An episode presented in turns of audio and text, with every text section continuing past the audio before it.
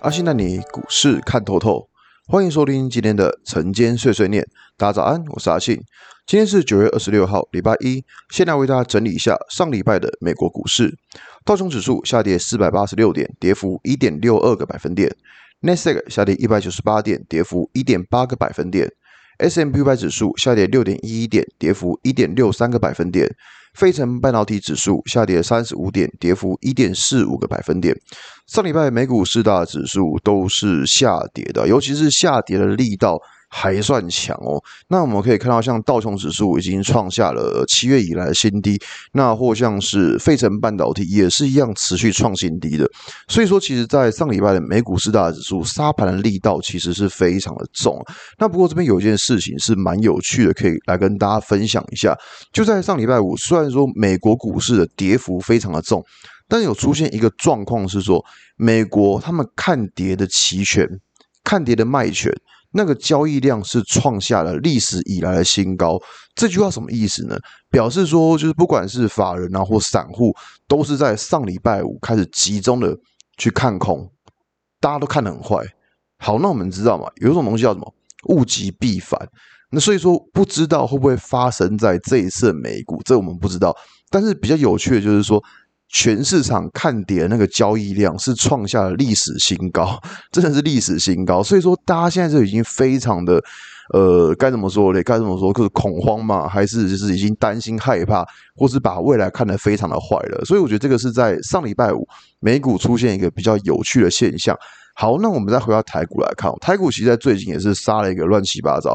那大家会想说，诶，那我现在在这个地方到底能不能抄底？我这边稍微帮大家回顾一下，当时七月六号那时候指数反弹的关键。那时候反弹关键除了第一个国安基金进场之外，再來第二个就是当时候电子股的情况明显是比。传产类股或是其他类股，甚至大盘要来得强，所以说如果像我们想要抄底的话，其中一个判断的关键一定是电子股有没有开始转强。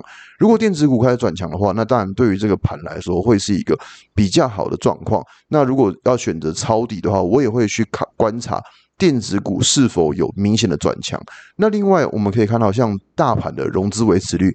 已经到了一个极端值了。在过去的情况，大盘融资维持率到一个极端值之后，后续都会比较有机会反弹。但我这边稍微解释一下，就不是说到了极端值就会反弹，而是说到了极端值之后，我们可以去观察一些止跌的讯号，比如说像我们刚刚讲的，呃，电子股，那或者是去看一下大盘有没有开始站上五日均线，用这个方式来判断是否能够止跌。那所以说，我觉得在现在的话，嗯，比较好的策略应该是会先等到大盘看它有没有比较出现明显的止跌讯号吧，因为这个位置再来恐慌，其实好像也不太对。我这样讲好了，就是以呃，在九月份，在前几天 FOMC 联总会的说法，其实现在就是一个升息的尾端了。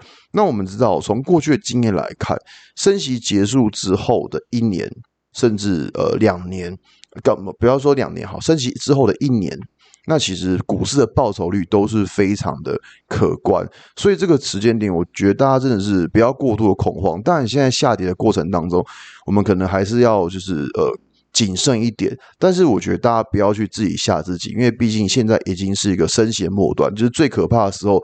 大概就这样子。那如果等到之后，到了明年升息开始结束之后，可能整个股市的气氛就会开始好转。这时候大家在投资操作难度上也会稍微降低不少，好吧？今天节目就到这边。如果你喜欢今天内容，记得按下追踪关注我。如果想知道更多更详尽的分析，在我的专案《给通勤族的标股报告书》里面有更多股市洞察分享给大家哦。